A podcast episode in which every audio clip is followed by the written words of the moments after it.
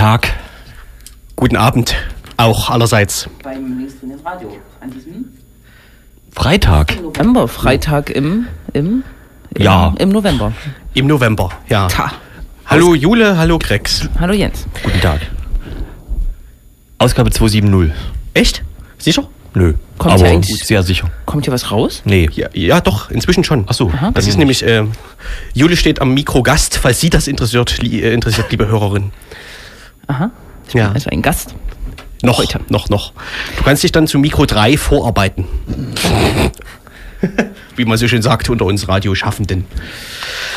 Richtig. Wir sind ein politisches Magazin mit Wetterservice. Aber der Wetterservice hat in letzter Zeit doll geschliffen, glaube ich. Richtig. Ne?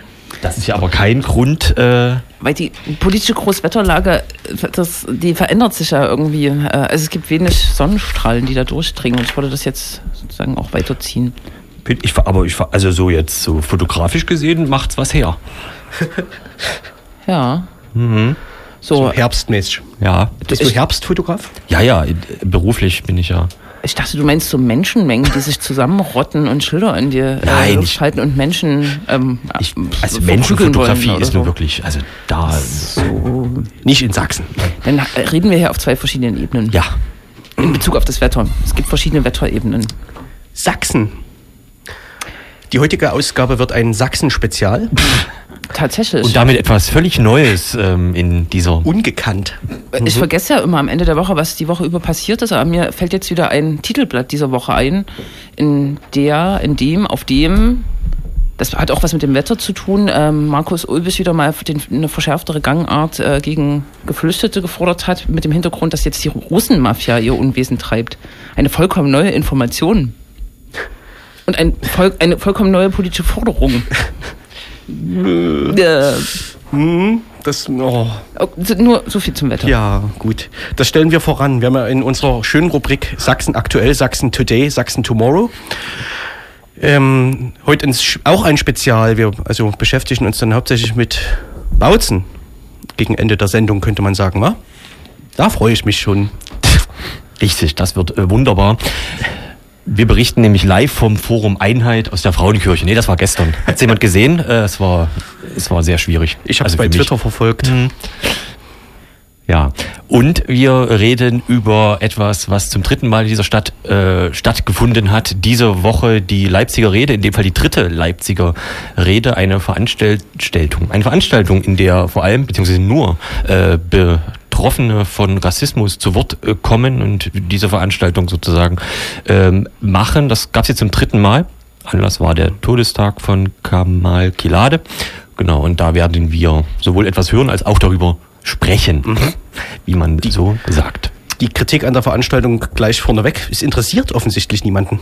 Aber weißt denn du das? Habe ich mir erzählen lassen. Von wem? Also Genau, und das zieht sich gerade durch äh, viele Veranstaltungen, auch Demonstrationen, die genau dieses Thema, dieses eigentlich wichtige Thema zum Thema haben. Genau. Deswegen verschonen wir euch, liebe Hörerinnen, nicht mit Vorwürfen. mit Vorwür nein, mit äh, einem Veranstaltungsmitschnitt spielen einen Ausschnitt und möchten vielleicht auch schon mal darauf hinweisen, dass äh, ein der Mitschnitt der gesamten Veranstaltung im Programm von Radio Blau noch untergebracht werden wird.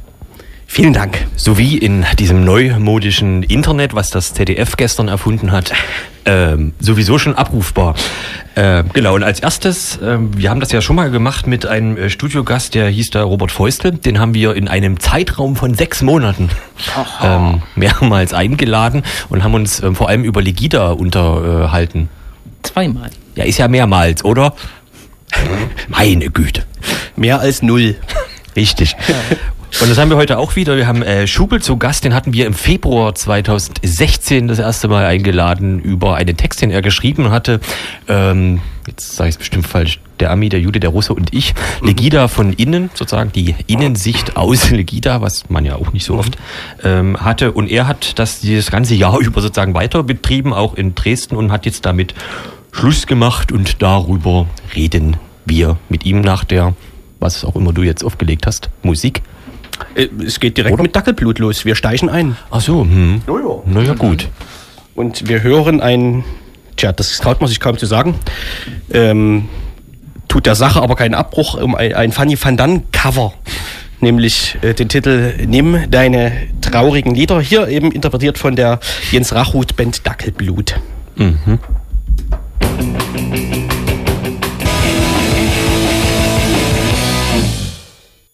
So habe ich jetzt die. Ko ja. Guten Tag. So, Schubel ist ins Studio gerockert. Ähm, wir hatten dich schon kurz vorgestellt. Du hast uns ja bestimmt gelauscht intensiv. Ähm, du hast die letzten anderthalb Jahre auf deinem Blog berichtet, warst ähm, bei besorgten Bürgerveranstaltungen live dabei und hast jetzt einen Satz geschrieben. Äh, lass mich lügen. Es gibt nichts, weil ich kann nichts weiter dazu sagen. Falsch zitiert, ne? Naja, der Inhalt ist richtig transportiert, sagen wir es einfach mal so. Ja. Ich grüße hiermit erstmal alle Hörer von Maximal. Linksdrehendes Radio sendet immer noch. DJ Happy Vibes macht sich zu Hause gerade mit einem Kakao bequem. Ja. Den habe ich heute erst gelesen. DJ Happy Vibes, ja, ja. Volksphilosoph und Volksaufständler.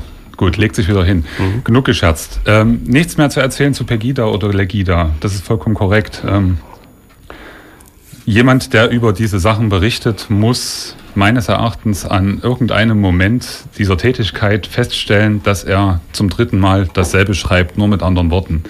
Das ist nicht nur künstlerisch schwierig, beziehungsweise inhaltlich schwierig, sondern es zeigt auch ganz deutlich, dass wir hier uns in einem Prozess befinden, in dem nichts mehr zu sagen ist und wo man ganz schnell in die Falle reintappt, zu viel zu erzählen, nämlich einen Scheinriesen größer zu machen, als er eigentlich ist. Siehst du es auch so, Jule? Entschuldigung. Baue ich dich ja als Gesprächspartnerin mit ein. Ach, oh, oh, ich war vollkommen abwesend. Ach so, okay. Ja. Natürlich, also ähm, kann man das ja bei Legida schon ähm, an der zahlenmäßigen ähm, Dimension sehen, dass es an, an Relevanz verliert. Aber ich würde dir auch zustimmen, wir haben vorhin kurz gesprochen, dass sozusagen die äh, Wiederholungsschleife einfach sozusagen da ist und auch mhm. die die Redner ähm, nicht mehr besonders prätentiös sind, also nicht mehr besonders bekannt sind und nicht mehr nichts mehr Neues erzählen. Ein junger Correct. Elsässer, also dem kann man ja tatsächlich zuhören, ne? Also und sich doll aufregen, finde ich. Der war, glaube ich, länger nicht bei diesen Veranstaltungen. Ja, wenn wenn die und Kern, auch nichts mehr Neues erzählen. Wenn die wenn die Kernkompetenz eines Redners darin besteht, ähm, Leuten mit Verstand die Adern auf dem Gesicht heraustreten zu lassen, dann ist Jürgen Elsässer wirklich der erste Kandidat, den ich mir einladen würde, wenn ich das vorhätte. Mhm. Ähm, aktuell trifft sich mehr oder weniger aus dem Umland und aus den Neubaugebieten dieser Stadt ein paar Leute dort noch, die, die, Meinung, die der Meinung sind, sie müssten noch irgendwas in den Abendhimmel schreien. Im Grunde genommen ist es eine ganz große ja, Selbstbeweinung, die da stattfindet. Wenn man auf die Facebook-Seite von Legita aktuell schaut, ist in der Veranstaltungsankündigung für den Montag tatsächlich ja noch nicht mal irgendwas thematisch vermerkt. Liebe Freunde von Legida, ich weiß, dass ihr euch jetzt sofort an die Rechner stürzt und da noch irgendwas reinhackt. Aktuell steht da aber nur drinne, alle doof, außer wir. Alle dürfen demonstrieren, nur wir nicht. Und im Großen und Ganzen schaut euch unsere Dresdner Thesen an, die eigentlich gar nicht von uns sind. Also faktisch vollkommen leer. Aber ähm, ist es bei Pegida auch so? Also wenn ich jetzt sozusagen das äh, Publikum äh, zahlenmäßig sozusagen ähm, hinzuziehe als Kategorie, kann man ja sehen, dass in Dresden schon äh, allerhand äh, Leute noch kommen. Am 3. Oktober fast 10.000, beim Pegida Geburtstag auch ein paar tausend. Ja, in der Tat. Also ist es da ähnlich? Bist du da auch am Start gewesen? In, in Dresden war ich das letzte Mal zum zweiten, naja, nennen wir es Geburtstag von Pegida, also dieser Homunculus von Volksaufstand, der sich dort selbst gefeiert hat, hat im Endeffekt ganz andere Voraussetzungen als in Leipzig. In Dresden ist ein Publikum am Start, das sich eigentlich um nichts Gedanken machen müsste anscheinend zu viel Zeit hat und sich deswegen viel zu viele Gedanken schon wieder macht. Das ist jetzt kein Aufruf für grenzenlose Gedankenlosigkeit, aber wenn wir mit 7.000, 8.000 Mann auf einem Platz stehen würden und uns gegenseitig nur auf die Schultern klopfen, wie arm wir eigentlich dran sind, obwohl wir eigentlich ein ganz stolzes Volk wären, dann läuft irgendwas verkehrt. Wenn gesittete, in Anführungsstrichen, gesetzte Bürger mit wirklich guter Ausrüstung an Technik und Kleidung an anderen Menschen vorbeilaufen und den ähm, Halsdurchschneider Gesten machen und es niemanden interessiert auf diesem Platz, ob das jetzt eine angemessene Form des Diskurses ist, dann muss ich sagen, ist Dresden gänzlich anders aufgestellt als Leipzig. Leipzig hat sich praktisch auf so einen Rest ja, auf so einen Restsatz ausgedampft. Da sind jetzt im Endeffekt, als würde man Salzwasser verdampfen, nur noch ein paar Körnchen da. Im Grunde genommen ist das aber nur noch die Idee einer großen Soße, die ja, sich vor dem Naturkundemuseum in zwei Parktaschen versammeln könnte. Und umso ungenießbarer, um das Bild vielleicht noch absolut, zu Ende zu denken. Absolut, ja, ja. Da war der Koch sehr verliebt, was das angeht. Ich würde gerne kurz bei der Gewalt, äh, bei der Kopfabschneidergeste ähm, bleiben. Ja. Dresden hat ja dazu geführt, dass auch sehr viel über Dresden, also Pegida, geschrieben wurde. Nicht zuletzt der allseits beliebte Werner J. Patzelt hat ein obszön dickes Buch dazu äh, rausgebracht Ja. zu äh, Pegida, bei dem fast nur das erste Kapitel interessant ist, weil das seine politische Einschätzung ist. Der Rest sind sozusagen die Statistiken seiner äh, Studierendengruppe. Äh, Gruppe. Kaum, kaum relevant oder äh, wie sagt man? Hm. Ja. Repräsentativen. Repräsentativ. Genau, und ähm, da ist, da liest man ja immer wieder dieses Narrativ, dass also äh, Pegida, das in Dresden alles so schlimm geworden ist, weil, ähm, weil von Anfang an das alles äh, als Nazis bezeichnet wurde, obwohl das aufrechte Bürger sind, die dort Gewaltlosigkeit äh, propagieren und durchführen wollen. Das sagen sie auch immer selber, dass Pegida gewaltlos ist. Jetzt hast du ähm, auch in deinem letzten Text geschrieben über ein Pärchen, was dort auf dem Theaterplatz ähm, steht, was sich aufregt über so ein Banner an der Oper. Irgendwie äh, Welt, Genau. Dresden ist weltoffen oder so. Und Genau. da sagt irgendwie ein Mann dort, naja, wenn der Wind sich aber dreht, da, da werden die schon sehen, so, ne? Da frage ich mich ja immer, also, man kann sich ja kaum was vorstellen, was sie damit meinen, was nicht irgendwie Gewalt voll äh, mündet so ne also was ist dieser Wind der sich dreht was erwarten die Ja. und was sollen eigentlich die die da weltoffen sind sehen also wie hast du das insgesamt wahrgenommen was Gewalt- diese bürgerliche Gewaltlosigkeit angeht Gewalt ist ja im Grundsatz kein Problem für mich, der in so einer Menge mitschwimmt, wenn ich davon ausgehen kann, dass ich nicht derjenige bin, der diese Gewalt zu erdulden hat. Wenn ich mich auf der Gewinnerseite, auf der Gewinnerseite wähne, dann kann ich natürlich jedes autoritäre System herbeisehnen, das hier auf dieser Welt gerade verfügbar ist. Wenn Jürgen Elsässer bei einer Dresdner Pegida-Demo auf ja, seinem, wo kommt er her? Irgendwelchen schwäbischen Russisch, äh, Wladimir Putin einlädt, um auch mal hier zu sprechen, ja, ähm, und die Leute dazu klatschen, dann, dann zeigt das im Endeffekt eins, man sucht ganz, ganz stark nach jemandem, der die Dinge richtet in einer unsicheren Zeit. Und da man ja derjenige ist, der diesen Änderungsprozess einleitet, da man ja im Endeffekt auf der richtigen Seite der Demo, also auf der richtigen Seite der Faust steht, hat man natürlich auch kein Problem, diese Faust auch tatsächlich zu benutzen bzw. auszuspielen. Und dieses Ausspielen funktioniert dann immer auf die Weise, dass man sich jemanden raussucht, der am wenigsten dem Konsens entspricht. Das sind Künstler, das sind Studenten, das sind ähm, Linke. Ähm, und die werden sich dann entsprechend wundern, wenn dann die autoritären Systeme wieder greifen, die ja so wunderbar handlungsentlastend sind. Ja, wenn wir uns ganz kurz zu DDR-Zeiten das einfach anschauen, wie einfach war es da zu sagen, ich kann an dieser Misere, die hier herrscht, faktisch nichts ändern. Denn es gibt ja irgendwo eine Autorität, die ist weit weg, die ist sehr abstrakt, die mir genau das verbietet, die genau das verhindert, die hier das zum Problem machen würde, wenn ich eingreifen würde. Und genau dieses handlungsentlastende Narrativ sucht man. Man sucht irgendjemanden, der für einen diese eigenartig durcheinander geratene Welt wieder repariert. Wir haben ja, ähm, du hast das ja sozusagen immer von innen beobachtet. Wir haben ja anderthalb Jahre über verschiedene Folgen von diesen ganzen bewegten Bürgern gesprochen. Ja. Wir haben, äh, glaube ich, den Begriff äh, Diskursverschiebung nach rechts öfter verwendet. Jetzt äh, wurde die, die Gewaltproblematik angesprochen. Ähm, vielleicht als Teil dieses Diskurses. Ähm, hat sich da was getan in den anderthalb Jahren, die du drinnen standest? Also über eine steigende Gewaltbereitschaft wird ja jetzt auch mehr oder weniger spekuliert. Ist das spürbar auf den Veranstaltungen? Also auf den Veranstaltungen selber nicht. Der große Unterschied zwischen Leipzig und Dresden ist beispielsweise der gewesen, dass man dort als jemand, der sich in der Gegendemo bewegt hat, Angst haben musste, dass jetzt hier gleich irgendwie eine Gruppe von Rechten ausfällt und sich irgendjemanden in einer dunklen Straße schnappt. in Dresden In Leipzig. In Leipzig. Ganz, ganz dezidiert in Leipzig, ja. Ähm, das war hier im Endeffekt das Narrativ, das die Leute abgehalten hat, zu den Gegendemos zu gehen. Weil man sich sagt, okay, ich bin heute nicht gut in Form, ich renne heute nicht so schnell oder habe einen Kinderwagen dabei, ist nicht mein Kampf. In Dresden ist es genau andersherum.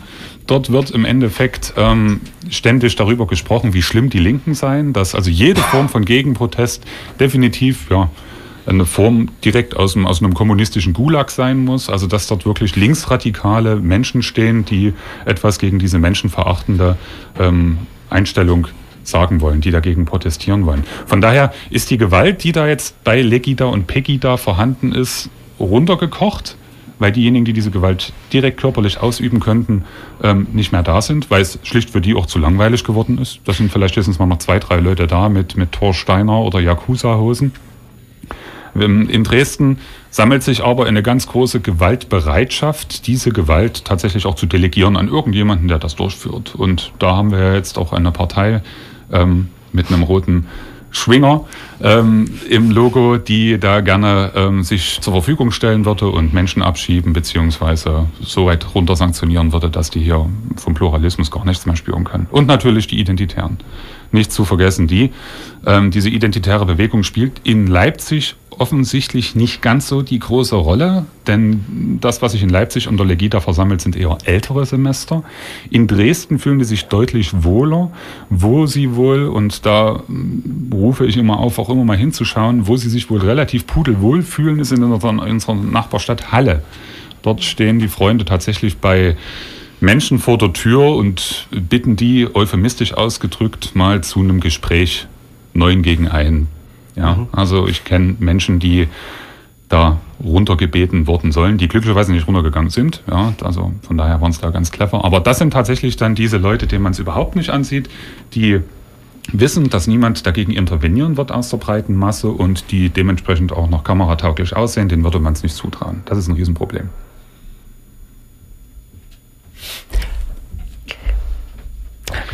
Sie müssen ja, jetzt, wir machen jetzt gerade mal kurz das Making-of. Hier Richtig. schauen sich gerade drei Personen an und genau. machen den Mund gleichzeitig auf und aus Höflichkeit machen sie ihn sofort wieder zu und lassen sich gegenseitig den Vortritt. Das ist wie ein großer Jacques Tati-Film hier gerade.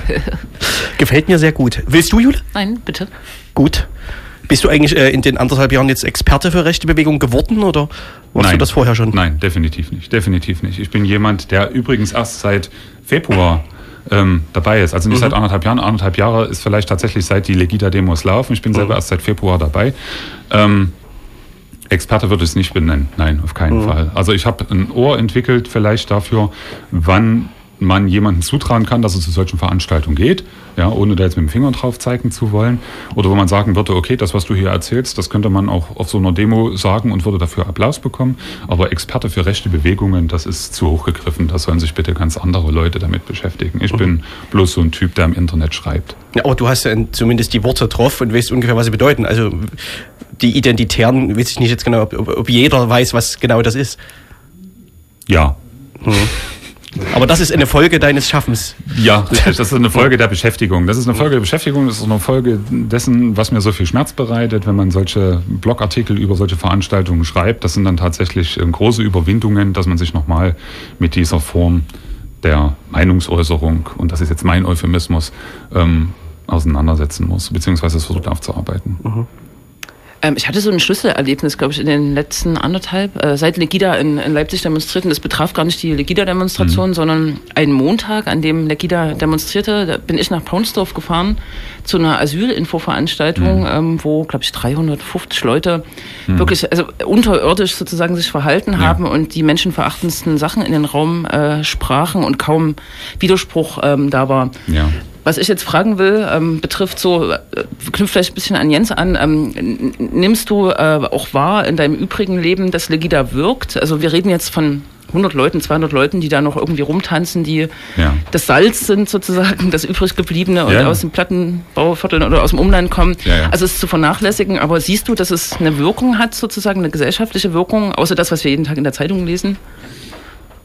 Ich denke, es hat dahingehend eine Wirkung, dass die Leute, mit denen ich zu tun habe, und aus dieser subjektiven Sicht kann ich das immer noch schildern, dass die Leute tatsächlich doch jetzt etwas vorsichtiger mit ihren Formulierungen umgehen. Also mal so ein schnelles, ach, diese blöden Ausländer, das kommt seit langer Zeit niemandem mehr einfach so über die Lippen, weil jeder weiß, zumindest wie gesagt in meinem Umfeld, da könnte es Diskussionen geben. Jetzt nicht unbedingt wegen mir, aber es ist tatsächlich in, in, dieser, in diesem Bereich äh, zu Verschiebungen gekommen, dass man doch etwas differenzierter, etwas reflektierter an diese Sache herangeht. Stichwort Info, Veranstaltung für Asylunterkünfte, die habe ich auch mitbesucht. Und da ist es interessant, was da tatsächlich für tektonische Linien durch unsere Stadt verlaufen. Einmal in Golis, einem relativ gut situierten Viertel, das hat das in einer Kirche stattgefunden und da hat im Endeffekt einer so ein bisschen, ja, auf Facebook-Niveau diese Veranstaltung bespielt. Der Rest war ziemlich interessant, sehr kritisch gegenüber der Stadtverwaltung. Die haben gesagt, liebe Leute, passt auf, wir gucken euch auf die Finger, aber nicht, weil wir was gegen die Ausländer haben, sondern das sind Menschen, die da kommen, verkackt das nicht. Das ist wichtig. Ich war auch bei der Infoveranstaltung für Meusdorf und dort hatte tatsächlich dann eine, eine, eine äh, Bewegung namens Nein zum Heim oder etwas ähnliches Kreatives ähm, im Vornherein auch schon Zettel ausgeteilt und da ging es wirklich anderthalb, zwei Stunden ähm, hart zur Sache. Also da wurde tatsächlich da vorne die Stadtverwaltung unter Beschuss genommen. Wir hatten dort eine Versammlung von, du warst mit dabei, 200, 300 Leuten, die da drinnen mhm. saßen im Pavillon der Hoffnung. Ja, welch welch Widersinn, ähm, im Pavillon der Hoffnung. Und äh, das waren entweder alles Stadtplaner, Stadtkämmerer, Schulnetzplaner oder tatsächlich solche Sozialpolitiker, dass sie eben wussten, dass äh, die einzigen, die darunter zu leiden haben, Kinder und Rentner sind. Also dort hat tatsächlich in, in, in Breite und Tiefe dieses Legida und Pegida-Gedankengut gewirkt. Der Samen ist dort wirklich aufgegangen. Und da sieht man mal, was Bildung auch ausmacht. Ja, das ist eine gewisse Segregation, die da stattfindet. Ja, das muss man so sagen. Das ist traurig. Aber man hat tatsächlich gesehen, dass man auch sich als Leipziger nicht auf die Schulter zu klopfen braucht und sagen muss, super, die haben wir jetzt auf 120 Mann runtergebracht. Jetzt haben wir es gelöst. Wir sind die Größten und in Dresden sind alle doof. Nee, auch in Dresden sind ganz viele fleißig dabei. Aber auch in Leipzig gibt es noch einiges zu tun, was diesen Alltagsrassismus, diese Xenophobie angeht. Dabei ist Meusdorf gar kein prekärer Stadtteil, ne, muss um man Gottes dazu Willen. sagen. Ne? Um Gottes Willen. Und Dort haben sich Leute erregt, dass sie nicht von der Stadt dezidiert angesprochen worden sind, mhm. um Deutschunterricht für Geflüchtete zu geben. Ja. Oder eine, eine, eine Altenpflegerin, die aufsteht und, und ganz laut geschrien hat, äh, dass dort Menschen vereinsamen, äh, weil sich niemand um sie kümmert. Da kann man dann schon mal die Frage stellen, warum ist das denn eigentlich so? Warum kümmern sich denn die eigenen Nachbarn, die schon die letzten 400 Jahre nebeneinander gewohnt haben, mhm. nicht um jemanden, der da vereinsamt. Warum muss da jetzt die syrische Flüchtlingsfamilie als Sündenbock oder als Anlass der Kritik mhm. herhalten? Also das sind dann schon solche abstrusen Gedankengänge, wo man tatsächlich auch körperlich Schmerz erleidet, wenn man da versucht, tatsächlich reflektiert ranzugehen. Ja. Das mit den körperlichen Schmerzen kommt mir sehr bekannt vor. Um äh, zum Anfang zurückzukommen, wo ich äh, Robert Feustel erwähnt hatte, den hatten wir damals ähm, mal gefragt, ob er sich ähm, erklären kann oder ob er eine Idee hat, wann zum Beispiel, bleiben wir bei Ligida, Ligida zufrieden wäre. Im Sinne von, dass irgendwas passiert, was eintritt, was Ligida will oder wie auch immer, mhm. dass sie sagen, okay, das war unser letztes Mal, jetzt ist alles super, äh, wir kommen nicht mehr. Hat er so äh, sinngemäß gesagt, das haben sie verkackt, das kann nicht mehr passieren. Also es gibt nichts mehr, wo, worauf sie jetzt ähm, warten können. Sie können einfach nur immer weitermachen machen, um quasi zu überspielen, dass sie eigentlich nichts ähm, auf ihrem, also auf ihrem Fokus oder ihrem Ziel haben. Wie's, das machst du ja sozusagen mhm. selber schon Schluss sozusagen. Mhm. Nach aber nach 145 Folgen Pegida hast du da eine mhm. Idee, womit irgendwie der Dresdner Rentner zufrieden wäre? Na, ich würde vielleicht erstmal über den Leipziger ganz kurz sprechen. Ja. Ich als äh, fleißiger und ständiger Hörer und Auswendiglerner von linksdrehenden Radio muss jetzt tatsächlich anhand dieser Faktenmenge kurz nachfragen, wann hat Robert Feustel das gesagt? Das muss ein halbes Jahr her sein. Ein halbes Jahr, okay. Also vor einem halben Jahr habe ich tatsächlich mich zu der Prognose hinreißen lassen, im Herbst haben wir Legida frei. Das stehen wir kurz davor. Es ist tatsächlich so. Ähm, durch die vielen Wechsel an der Spitze ist natürlich auch irgendwie im Ansatz sowas wie eine Agenda vollkommen verloren gegangen, wenn die überhaupt je existiert hat. Ja, also von Silvio Rösler zu der, der Reichsbommelmütze zum Mann mit dem Hut. Ähm, wie heißt der? Heuer? Mhm. Genau, Heuer. Dann, wer war Markus Jonke ja, der Bratwurstige. Und dann haben sich ja mehrere Gaststars da die, die Klinke, das Mikro in die Hand gegeben.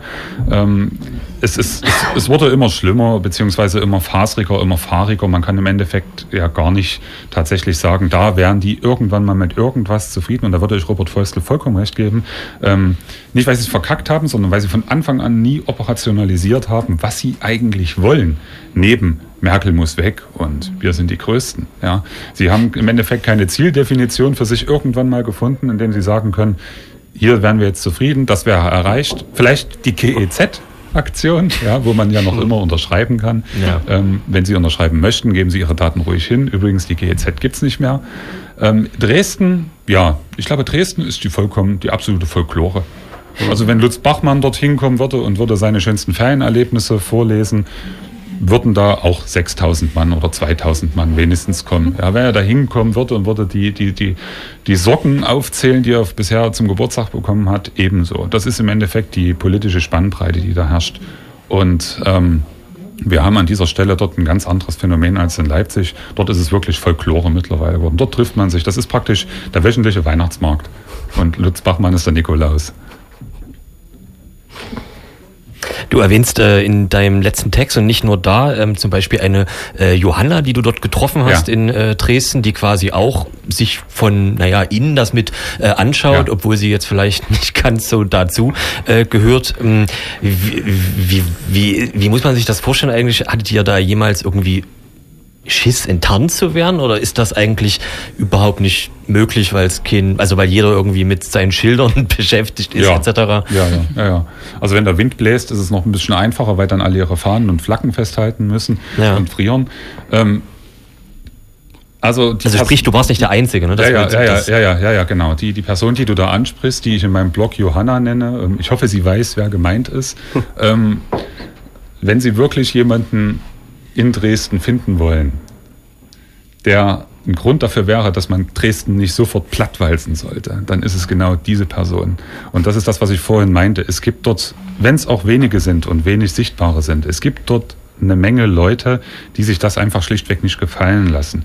Die wissen aber auch, wir sind 100 Mann, wir sind 120 Mann, wir sind 150 Mann, wenn es hochkommt. Gegen 2000 brauchen wir ja gar nicht effektiv blockierend auflaufen oder irgendwas in dieser Art intervenierend aufmachen. Die sind clever und da ist die Johanna eine Person, wo ich sage, absolut Chapeau, die sich dort tatsächlich reinbegibt. Ja, also wenn man uns nebeneinander steht, würde man uns wahrscheinlich für Geschwister halten. Wir sind beide so gerade mal ein Stückchen größer als 1,50 Meter. Wir gehen da vollkommen unter und wie die kleinen Fische schwimmen wir da durch die Menge durch, ähm, schauen uns das an, bewegen uns am Rand, sind ganz still, es sei denn, jemand versucht, andere Leute da anzugreifen, da kann diese Johanna extrem laut werden. Also Sie merken, ich schwärme. Ja, ich gerate ins Schwärmen. Es ist aber auch wirklich alles andere als unangemessen, denn sich wirklich gegen diese Menge von Menschen zu stellen, das erfordert absolut Mut. Und es ist nicht nur die Menge von Menschen, es ist ja auch ein Umfeld in Dresden, das sagt, wer zu den Gegenprotesten geht, ist faktisch ja schon Mitglied der KPDSU. Minimum. Ja, wenn nicht sogar, ja, keine Ahnung, der Parkservice von Pol Pot oder sowas. Also die, sie werden ja da als, als, als linksfaschistische, menschenfressende äh, Gruppierung hingestellt. Und, und das sind sie einfach nicht. Das sind einfach Menschen, die sich einfach dagegen stellen. Ob man das jetzt gut finden mag, wie sie das machen, ob man die Parolen gut finden mag, ob man die Frisuren gut finden mag, ist ja vollkommen dahingestellt. Aber es handelt sich schon längst nicht mehr um einen einfachen Verteilungskampf links gegen rechts, vollkommen leere Begriffe, sondern einfach nur das Aufbegehren eines eingeborenen Anstandes, den man haben sollte, der jedem eingeboren sein soll, wenn gegen Schwächere gehetzt wird, wenn gegen Minderheiten vorgegangen wird, dass man da tatsächlich aufsteht und sagt, nein, geht nicht, ist nicht, will ich nicht. Und wenn ich sie nicht blockieren kann, dann rede ich über sie und trage das nach außen. Mir fällt äh, der Oberbürgermeister Hilbert ein, der, glaube ich, jetzt die Woche im Stadtrat irgendwie ähm, über Asyl, äh, die Asylwelle in Ja. Anführungsstrichen gesprochen hat Ja. Und betont hat, dass auch Kriminelle angezogen wurden. Und Ach, ist das so? so hat er das. äh, Das ist sozusagen der Ah, die Lyrik okay, äh, oder ja, wie sagt ja. man, äh, den, die er an den Tag legt. Und außerdem ist verkündet worden, dass äh, die Stadtverwaltung jetzt überprüfen will, Legida an den Pegida an den Stadtrand zu verbannen. Das ist so widersinnig, ne? ordnungspolitisch, bababa, Ja, mhm, ja. kann man machen, aber Ja. das dann mit so einer Rede zu, zu untermalen Ja, oder es- zu konnotieren, das ist schon Es, es, Das ist zeigt, bezeichnend. Es, es zeigt tatsächlich, was ich vorhin sagte. Es besteht eine tiefe Sehnsucht nach irgendeinem autoritären Regelungsinstrument. Man stellt sich also nicht als Zivilgesellschaft hin und sagt, wir wollen das nicht und formuliert klar in so einer Debatte seine Abneigung, sondern man hofft, es gibt irgendjemanden, der das für einen regelt. Der irgendwelche Papiere in der Hand hat, wo drauf steht, die dürfen da nicht sein. Und dann gehen die weg und dann muss ich mich als Einzelner, und da haben wir wieder das Delegieren, die Handlungsentlastung, der als Einzelner sagen kann, da muss ich mich jetzt nicht mehr drum kümmern. Ja, ähm, die Dresdner Händler haben beispielsweise dort in dieser Einkaufspassage eine super Aktion gestartet. Während Pegida am Bahnhof demonstriert, gab es wohl, ich glaube ich, 10% Rabatt auf alles und freies Parken. Das war praktisch der große Aufstand zum Retten des Images von Dresden seitens der Händlergemeinschaft. Ja, ja, man kann da wirklich drüber lachen. An den Tag war es uns jetzt dann doch ziemlich skurril, wie viele Leute uns als mit, mit, mit Tüten in der Hand entgegenkamen, ja, während da plötzlich 4000 Leute über die Magistralen dort laufen. Das war schon faszinierend. Ja. Die dann danach natürlich auch nochmal schnell einkaufen gegangen sind. Das hoffe ich doch, damit äh, das Image von Dresden weiterhin so gut finanziert werden kann. Ja. Vollkommen richtig, ja. Ja. Aber wo du das mit der Zivilgesellschaft nochmal ansprichst, du hast ja auch das sozusagen jetzt am Rande äh, miterlebt, auch Ja. mindestens in Leipzig und Dresden. Ähm, und du hast auch immer wieder in deinen Texten, sagen wir mal, deine persönliche Vorstellung, wie eine Zivilgesellschaft sein könnte, sein sollte, formuliert. Ähm, vielleicht, wie ist denn jetzt dein Ausblick? Wie, äh, was, wie, wie, wie machst denn du jetzt persönlich weiter, jetzt wenn Ja. du kein Blog mehr schreibst. Und was erwartest du dir irgendwie von den Leuten, die irgendwie noch halbwegs klar im Kopf sind? Naja, das ist vielleicht tatsächlich zu hoch gegriffen von Leuten, die noch klar im Kopf sind. Ähm, ich hoffe, dass tatsächlich irgendwann bei denjenigen, die sich heute noch nicht damit beschäftigen, irgendwann mal der Schalter umgelegt wird, beziehungsweise der Schalter von selber sich umlegt ähm, und man erkennt, in welcher Atmosphäre man hier in Sachsen gerade lebt. In einer Atmosphäre, wo man bitte den Mund nicht aufzumachen hat, wenn man versucht, irgendwo Kritik zu äußern, wenn also der Ministerpräsident zu seinem Stellvertreter sagt, ähm, dass er das, was er sagt, blöd findet, jetzt auf Sachsen noch drauf zu scheißen nach den Bautzner Vorfällen, dann muss ich alles sagen, da hat irgendwie jemand was nicht verstanden an dieser Stelle. Und genauso ist das eben äh, hier, so als gelernter DDR-Bürger, der ich eben auch bin, habe ich halt das auch eingeimpft bekommen. Das ist so unser 47. Chromosom. Ruhe ist erste Bürgerpflicht. Wir haben hier die Klappe zu halten, bitte nicht unbequem sein. Die haben da oben schon ihre Gründe. Die haben in Dresden schon, da sagen wir es wieder beim Delegieren, die haben sich in Dresden schon Gedanken darüber gemacht. Und genau so verhält sich Dresden. Und was ich mir jetzt wünschen würde, wenn ich es mir wünschen könnte, Nee, ich tue es einfach. Ich wünsche es mir und vielleicht erfüllt mir ja jemand den Wunsch, da einfach nochmal hinzuschauen. Und man kann gerne, und das sage ich jetzt neben Juliane Nagel, man kann gerne tatsächlich sowas wie CDU wählen. Aber man sollte bitte seine Was? CDUler, ja, ja, man sollte bitte seine CDUler da entsprechend mal unter Druck setzen. Ich meine, es ist ja kein Zufall, dass Menschen aus der CDU aus und in die AfD eintreten und sich noch nicht mal schämen, das tatsächlich publik zu machen. Ja, Grüße an Maximilian Krah von dieser Stelle. Ja. Ähm, wen haben wir noch? Ja, Bettina Kuttler, Leipziger Bundestagsabgeordnete, die davon spricht, dass hier die Umvolkung wohl schon längst im Gange ist und türkische Journalisten die sich menschenrechtsmäßig engagieren, einfach durch den Kakao zieht. Also Leute, die nichts auszustehen haben, außer ihren eigenen Zuckerwerten, machen solche Sprüche. Und da würde ich mir wünschen von den Menschen, die diese Menschen gewählt haben, dass sie ganz klar hingehen und sagen, Leute, dieses C in CDU steht für irgendwas. Und darüber sollten wir uns unterhalten. Genauso in der SPD übrigens. Wobei, auch in der SPD gibt es die bei der hellen Seite und die bei der dunklen Seite. Da muss wirklich sagen, bei der SPD sind einige mit auf der Straße, die man da regelmäßig sieht und einige, die ja, sich mit Aktionen zufrieden geben, wo man sagt, okay, das Papier hätte man auch anders benutzen können oder ja, das ist auch eine Episode aus dieser Woche, eine Bundestagsabgeordnete der SPD, die sich wirklich ehrlich aufgeregt hat, dass ihre Wahlkreismitarbeiterin aus Tunesien abgeschoben äh, wurde mit ihrer Familie, trotz Arbeitsvertrag und verschiedener Sachen, wo ich dann denke, na ja, aber du hast halt ähm, Asylrechtsverschärfung äh, mitbeschlossen, du hast mit dafür gesorgt, dass genau. es so ist, so, ne? Genau. Da dachte ich auch, das ist so, sie war ehrlich entsetzt, das ist eine sächsische Bundestagsabgeordnete hm. der SPD, aber hm. Ja, das ist, das ist das vielleicht, was ich mir praktisch wünschen würde, dass wir weggehen, den Dissens als Störung zu empfinden. Ja, also Dissens nicht als Dissen verstehen, dass man sich also gegenseitig irgendwo im Internet anbrüllt und, und abwertet, sondern dass man sich tatsächlich hinstellt, ja, gerne bei Radio Blau beispielsweise, neben Juliane Nagel und sagt, sehe ich anders, ja sehe ich anders. Und Juliane Nagel dann einen nett anlächelt und sagt, ja, ich sehe das aber auch anders. Und man trotzdem rausgeht und äh, sich dann auf das Abschlussbier freut. Ja, also ich tue das zumindest. Ja. ja. Jetzt aber ja. schnell raus hier. Nein, nein, nein, nein, nein. Ja, nein, aber also das, das wäre einfach schön. Ne? Dissens erzeugt Reibung und Reibung erzeugt Wärme und es wird gerade kalt. Ja. Ja. Im Übrigen, ich habe nachgeschaut. 3. Februar war die erste Sendung, wo ich hier war. Mhm. Heute haben wir den 4. November. Also wer heute ein Kind kriegt, hat am 3. Februar kein linksdrehendes Radio gehört, sondern hat irgendwas anderes gemacht. Ei. Ja, neun Monate sind das. Liebe plus Leute, minus, ihr seid ertappt. Ihr seid ertappt. Oder es war so inspirierend. Ja, ja. Wegen den großartigen Gastgebern hier. Ich darf jetzt abmoderieren. Äh, wir haben mit Schul gesprochen, der schon uns im Februar, wie er gerade gesagt hat, äh, beehrt hat. Wir haben über die Innenperspektiven aus Legida oder auf Legida und äh, Pegida gesprochen. Er hat seinen, in Anführungszeichen, Abschlusstext ähm, Dresden 1610 genannt. Den kann man nachlesen auf seinem Blog, blog.flobu.de. Domains sind ja im Radio immer total super. Er schließt äh, den Text mit dem Zitat, und das ist alles, was ich zu sagen habe. Ich vermute, es ist ein Filmzitat eines Films von 1994, aber das wird zu klären sein. Ah, ja, ja, genau. ja, ja, ja, ja, in der Tat. Gut. In der Tat. Gut. Genau, also mhm. blog.flobu.de. Danke, dass du da warst, Schubel. Mhm. Gerne, Mama. Und wir haben wie immer festgestellt, dass so ein halbes Jahr ganz schön lang ist und äh, dann die Zeit ganz schön schnell rumgeht, wenn man mal so ins Gespräch kommt. Mhm. Das ist dann die ah, ja. Aufforderung zum Dissens. Ach nee. Du musst jetzt hier Musik spielen. Richtig.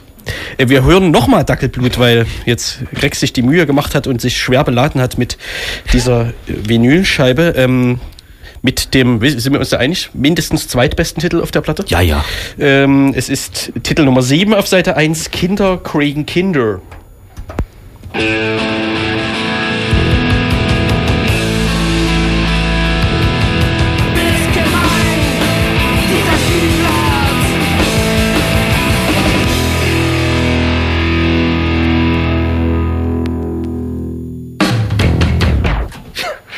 Problem der Platte. Das Dackelblut. Das Dackelblut. Mhm. Das Dackelboot-Problem. Das klebt hier überall. Mhm. Entschuldigung. Wir rasen durch die, den Themenblumenstrauß Juhu! Da war der Blumenstrauß. und springen zur Leipziger Rede. No. Am Dienstag hat eine leider ähm, viel zu wenig beachtete Veranstaltung äh, stattgefunden äh, in, im Leipziger Rathaus schon zum dritten Mal. Wir haben das schon erwähnt. Die Leipziger Rede klingt jetzt so ein bisschen geschwollen, äh, ist nichts anderes als ein äh, Abklatsch sagt man nicht, ein äh, sozusagen inspiriert durch äh, eine Rede, die in Mölln ähm, oder bei Mölln in Lübeck, glaube ich, äh, schon viele Jahre stattfindet und die äh, aufgrund der Weigerung der Stadt Mölln ein ähm, würdiges Gedenken für die Opfer des äh, der Brandanschläge in, in Mölln zu gestalten äh, quasi so eine Parallelveranstaltung bieten wollte, in dem die, in der die äh, Betroffenen äh, von rassistischer Gewalt, die Hinterbliebenen ähm, der Getöteten, ich glaube, es waren Türken, äh, äh, türkische, es waren auf jeden Fall migrantische äh, Menschen, ihren Raum bekommen sollten. Und äh, in Leipzig haben sich Leute gedacht, ähm, sowas wäre für Leipzig eigentlich auch ganz äh, gut. Nach dem Mord an Kamal Kilade ist das äh, ja entstanden, die Idee, das zu tun, auch in einem ähm, offizielleren Rahmen im neuen Rathaus, um auch ähm, vielleicht ungewöhnliches äh, Klientel äh, zu ziehen für diese Veranstaltung. Und die Idee ist quasi Menschen äh, sprechen zu lassen, Menschen das Wort zu geben, die äh, alltäglich mit Rassismus konfrontiert sind. Und es ist gar nicht so, äh, dass dort tatsächlich die Gewalterfahrungen, ähm, massive Gewalterfahrungen zur Sprache kommen, sondern das ganz subtile. Und das ist genau das, was ziemlich äh, ins Mark geht. Ne? Also die Gewalt, die können wir uns alle vorstellen, die ist brachial und so weiter, aber diese kleinen äh, Speerspitzen, Nadelstiche, die jeden Tag äh, Menschen mit, mit erkennbarem Migrationshintergrund zu erfahren haben, das ist auch in diesem Jahr quasi dargeboten worden, das ist ein komisches Wort dafür, ne? äh, und war wieder ziemlich bewegend, fand ich. Genau, und durch den Abend moderiert hat an diesem Jahr, an diesem Jahr, mhm, in diesem Jahr äh, Nile ähm, aus Leipzig eine Bloggerin, eine Slam-Poetin und eine, äh, ein Freelance-Model, wie es auf ihrem ähm, Blog steht. Sie hat moderiert und aber auch eine Rede ähm, gehalten. Also es gab quasi deren drei oder die Leipziger Rede bestand aus drei Reden, dazu noch äh, David Hagenbäumer und Hangle, von der werden wir auch gleich ein, also ihre Rede hören. Diese, diesen gesamten Mitschnitt gibt es nachzuhören, unter anderem auf freie-radios.net und es wird wohl auch noch eine, äh, wie sagt man, einen freien Sendeplatz, nennt man das so, ja, ne? geben auf Radio Blau, wo das ähm, komplett gespielt wird, wo das komplett zu ähm, hören ist. Genau. Ja, wie gesagt, es waren nicht so viele Leute da, was halt insofern schade ist, weil die Veranstaltung ja tatsächlich auch explizit Leute anspricht, die normalerweise immer reden, in Anführungszeichen, die dort eigentlich aber eben nicht reden sollen, sondern zuhören und wie hat es Nile ausgedrückt, Erkenntnisse vielleicht mitnehmen können. Genau, gesagt, mal gesagt, ein erkenntnisreicher Abend. Hören wir rein. Mein Name ist Tingau Hanle. Und ich stehe heute hier und rede über Rassismus, weil viele Deutsche im Jahr 2016 immer noch nicht so richtig verstanden haben, was das überhaupt ist und wie sehr diese Ignoranz ein Luxus und Privileg ist. Und obwohl das meine erste öffentliche Rede ist, bin ich doch Expertin in dem Thema, weil Rassismus Teil meines Lebens ist, seit ich denken kann. Meine Mutter und ich kommen vom Kinderarzt. Ich bin vier Jahre alt und freue mich gerade noch über den Schokotaler, den ich von der Kinderärztin für meine Tapferkeit bekommen habe. Wir sind so auf dem Heimweg, als uns auf der anderen Straßenseite eine Gruppe junger Männer entgegenkommt. Aus der Ferne bereits schreien sie meine Mutter an, dass sie eine Ching-Chong-Schlampe sei und dass sie sich verpissen soll, die Schlampe. Dann sind sie weg. Meine Mutter hält meine Hand fest und ich weiß nicht, was geschehen ist, Nur, dass diese Männer böse sind und meine Mutter komplett hilflos. Sie dreht sich zu mir, hat Tränen der Wut in den Augen und fragt mich auf Vietnamesisch, warum hast du nichts gesagt? Alle Männer waren weißhäutig. Was haben wir ihnen getan? Ich spüre, dass unser Aussehen den Weißen nicht gefallen hat.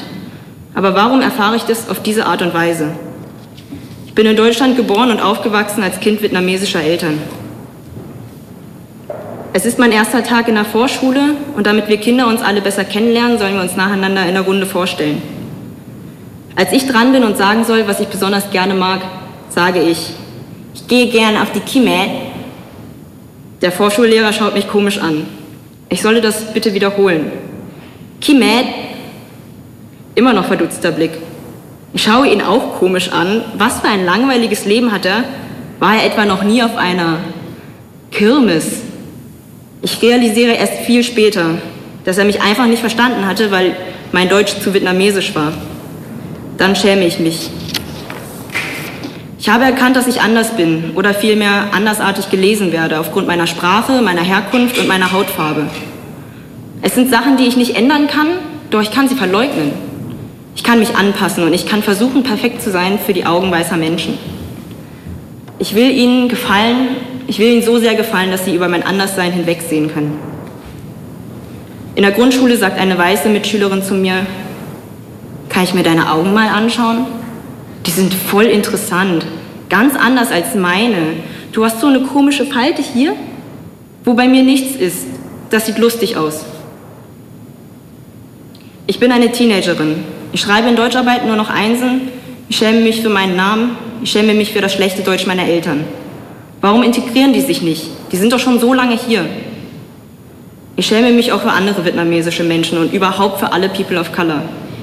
Wenn sie etwas Kriminelles tun, sich zusammenrotten in ihre Ghettos oder sich sonst wie stereotyp verhalten, schaden sie meinem Ruf.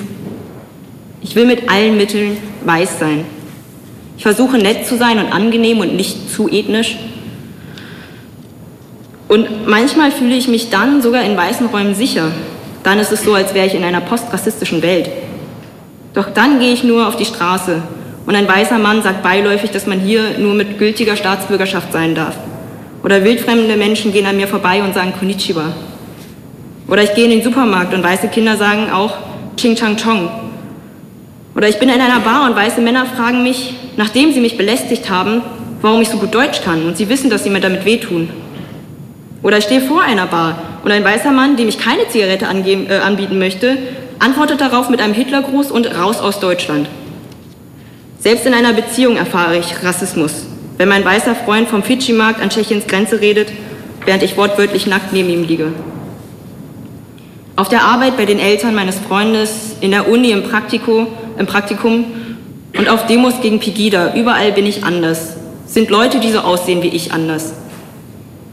Hat es denn nichts geholfen, dass ich weißen Menschen immer gefallen wollte und mich dafür innerlich zerrissen habe? Weiße Frauen und Männer fragen mich, woher ich komme. Und sie sind nicht zufrieden, wenn ich Deutschland sage. Sie respektieren meine Antwort nicht und fragen so lange nach, bis sie endlich was hören, was in ihr Weltbild passt. Manchmal fragen sie auch gar nicht erst, sondern spielen gleich Rätselraten. Thailand oder doch Korea? Ich glaube, manchmal geben sie sich echt Mühe, nicht gleich einfach nur China zu sagen. Sie fragen mich, ob ich Origami kann, ob ich Karate kann und sie fassen mir ungefragt an die Haare. Sie sind erstaunt, wie gut ich Deutsch spreche. Und sie sagen meinen Namen falsch, schon immer. So langsam zweifle ich am Weißsein. Ich bin es ja schließlich auch nicht. Ich bin nicht weiß. Doch das wollen weiße Deutsche noch weniger gerne hören, weil für sie Hautfarbe gar nicht existiert.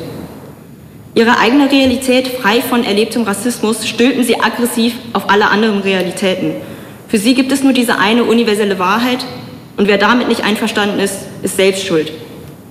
Und während ich mich mit anderen People of Color und mit mir selbst solidarisiere, höre ich deshalb oft, vielleicht wollen die Leute dich ja nur kennenlernen, wenn sie Ni Hao sagen. Das war doch bestimmt nicht böse gemeint. Die Menschen sind doch nur neugierig. Und wieso bist du eigentlich so eine Kampfimanze? Ich merke mit Anfang 20, dass viele weiße Leute keine Ahnung haben, was Rassismus ist. Ich merke auch, dass ich mit den meisten Weißen nicht über Rassismus reden kann und auch nicht mehr will, denn sie hören ja kaum zu.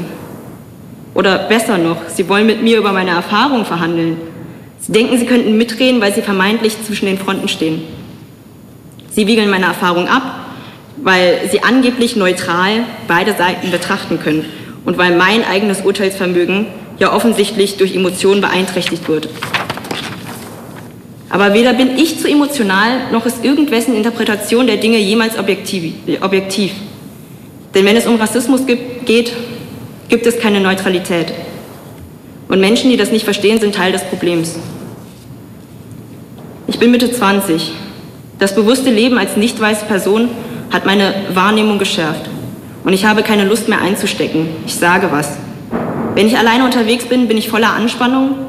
Wenn ich mit meiner Familie und anderen People of Color unterwegs bin, für alle gleich mit angespannt. Beim kleinsten missbelegenen Blick in meine Richtung leuchten alle Alarmglocken auf. Deshalb gucke ich präventiv angepisst. Denn überall sind fremde weiße Menschen, die mich aufgrund meiner Existenz allein zutiefst verletzen können, manchmal nur mit einem einzigen Wort. Und doch, weil weiße Männer so gut darin sind, Sachen zu bewerten, muss ich mir anhören, bist du nicht selbst schuld, wenn du dich so anders identifizierst? Du könntest dich auch einfach nicht angegriffen fühlen. Wenn ignorante, pseudoprogressive, heimlich rechte, geoutete rechte, weiße Menschen mich nicht ständig mit ihrem mal unbewusstem, mal äh, unbarmherzigen Rassismus ausgrenzen würden, mir nicht meine Erfahrung abstreiten und meine Realität ignorieren, ja, dann würde ich mich nicht angegriffen fühlen. Denn dann greift mich niemand an. Danke.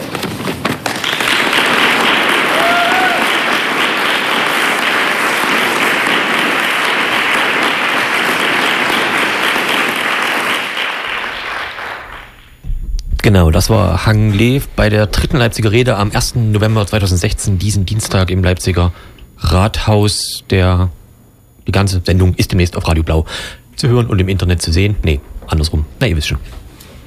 Zu finden. Zu finden. Und jetzt Bin nachträglich beeindruckt. Gut. Vielen Dank für diesen kleinen Einblick in die Veranstaltung. Wir kommen zum aktuellen, unsere schöne Rubrik Sachsen Today, Yesterday, aktuell and Tomorrow. Das war jetzt, glaube ich, die korrekte Wiedergabe des Titels, steht an. Ja. Und äh, wir schauen erneut nach Bautzen. Wo fängt man dann am besten an? Jetzt müssen wir wieder diese zwei Wochen äh, zusammenkriegen, ne, in denen wir keine Sendung hatten. War das Gespräch beim letzten Mal schon passiert? Nee, das war letzten Donnerstag. Aha. Ich habe das ausgerechnet, weil fünf Tage danach wieder Eskalationen Ah. äh, da waren.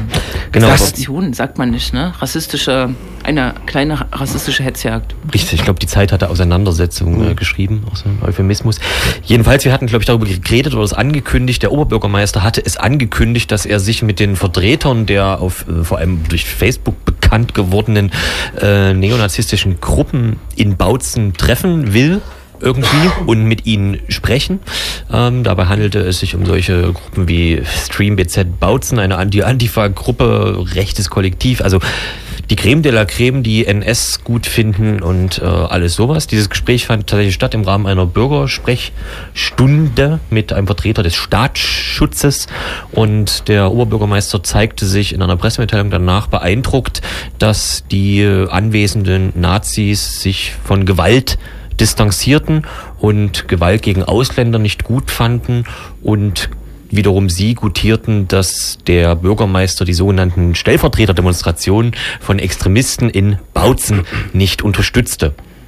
Und er hat hervorgehoben, dass sie nicht ausländerfeindlich äh, wären. So, den Passus hat er selbst äh, benutzt, ne?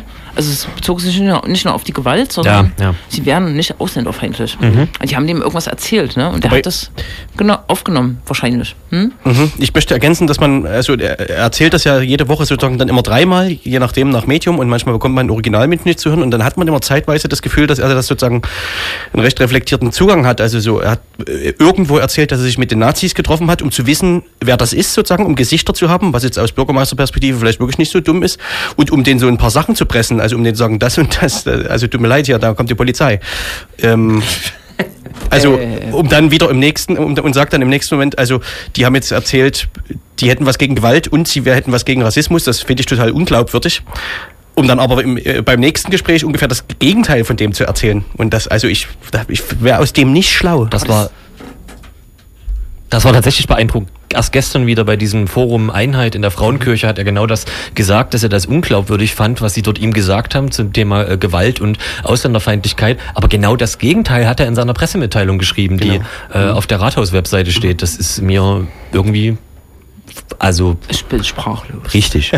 Nicht zuletzt haben die Gruppen ihn ja danach auch auf Facebook gelobt. Also diese äh, die Nazi-Gruppen Ja. fanden das ja auch alles ganz schick. Aber äh, sorry, also man muss jetzt den Verfassungsschutz nicht affirmieren oder gut finden, Mhm. aber äh, wenn Oi. er wissen will, wer Nazis in seiner Stadt sind, dann muss er halt mal hier die Antifa oder die Sicherheitsbehörden fragen. Ne? Mhm.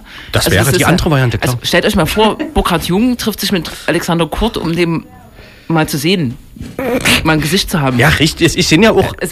Aber ich fand das noch am nachvollziehbarsten so als Begründung dafür, warum man sich mit Nazis trifft. Also so, also wenn es dafür irgendwas so in Richtung Begründung gibt, dann fand ich das noch am nachvollziehbarsten. aber er passt seine Argumentation sozusagen an, je Ja, nach ja, ja. ähm, Zielgruppe oder je nach Stimmung in der äh, Und er, scha Medienlandschaft. er schafft es eben, egal wie reflektiert er das sozusagen benutzt, was er als an, an Argumentationsmaterial vorher gebaut hat, schafft es dann immer wieder, sich selbst zu konterkarieren. Zum Beispiel in dem Fall jetzt bei dieser Rede hat er dann am Ende gesagt, na und jetzt müsste man das mal organisieren, dass sich Rechte und Linke treffen. Damit man hier so einen Austausch zusammen zustande kriegt. Man muss doch, es muss doch möglich sein, dass die Leute miteinander reden. Und das ist so, also, tut mir leid, da kann man dann auch Dazu- den Rest wieder vergessen. Dazu darf ich einen Tweet aus äh, meinem Lieblingssozialen Netzwerk, wo man Tweets sagt, äh, zitieren. ähm, super Idee, wenn jetzt in Bautzen auch noch Linke und Rechte zusammen äh, sitzen, dann haben die Rechten wirklich die Gesichter von allen. Das äh, fand ich ganz passend oder treffend.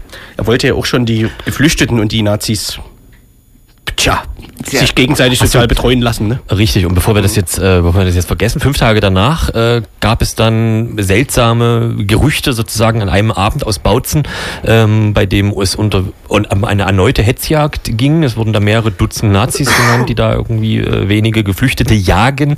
Und am Ende wurde sogar ein Pistolenschuss genannt. Ähm, die Polizei Sachsen hat noch an diesem Abend ähm, auf Twitter natürlich geschrieben, ähm, es gäbe in Bautzen keine besondere Lage. Sie wären vor Ort. Allein das ist ja für Liebhaber der Sprache schon ähm, ganz besonders eigen, also keine besondere Lage in ähm, Bautzen.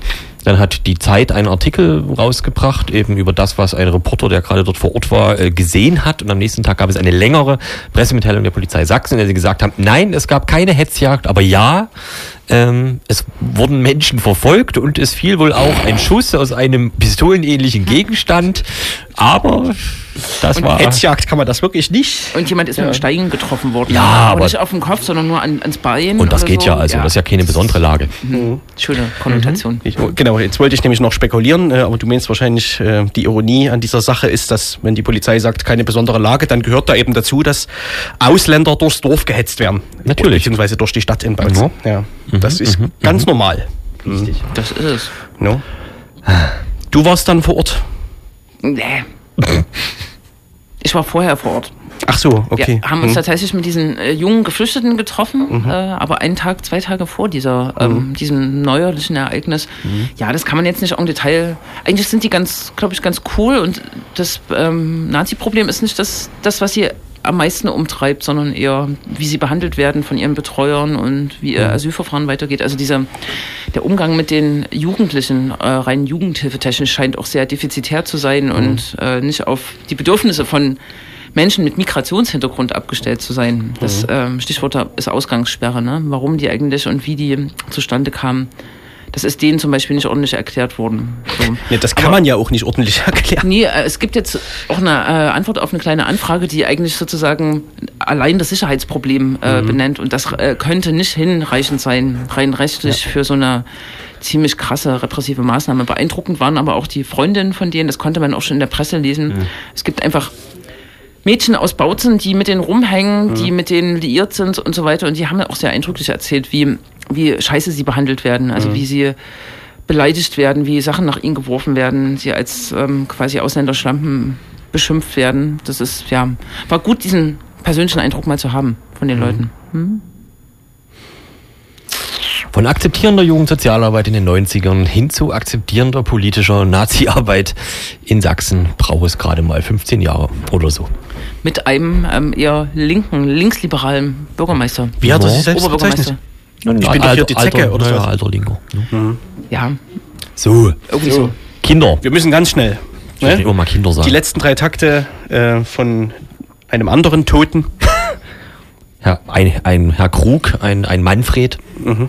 der hat ja diese Sendung im Prinzip Geprägt, Geprägt, über viele, viele Jahre. begonnen Über 14, 40 ist- Jahre. ja. Mindestens. 40 Jahre. Mentor wir hatten und nichts. ganze Zeit angestanden. So, an, ansonsten tschüss, ne? Ja, macht's gut, bis in zwei. Wochen. Dann mit Top-Nachrichten. Also wirklich schöne, schöne Themen, dann super, es wird wunderbar. UFO scharrt nämlich schon mit den Hufen.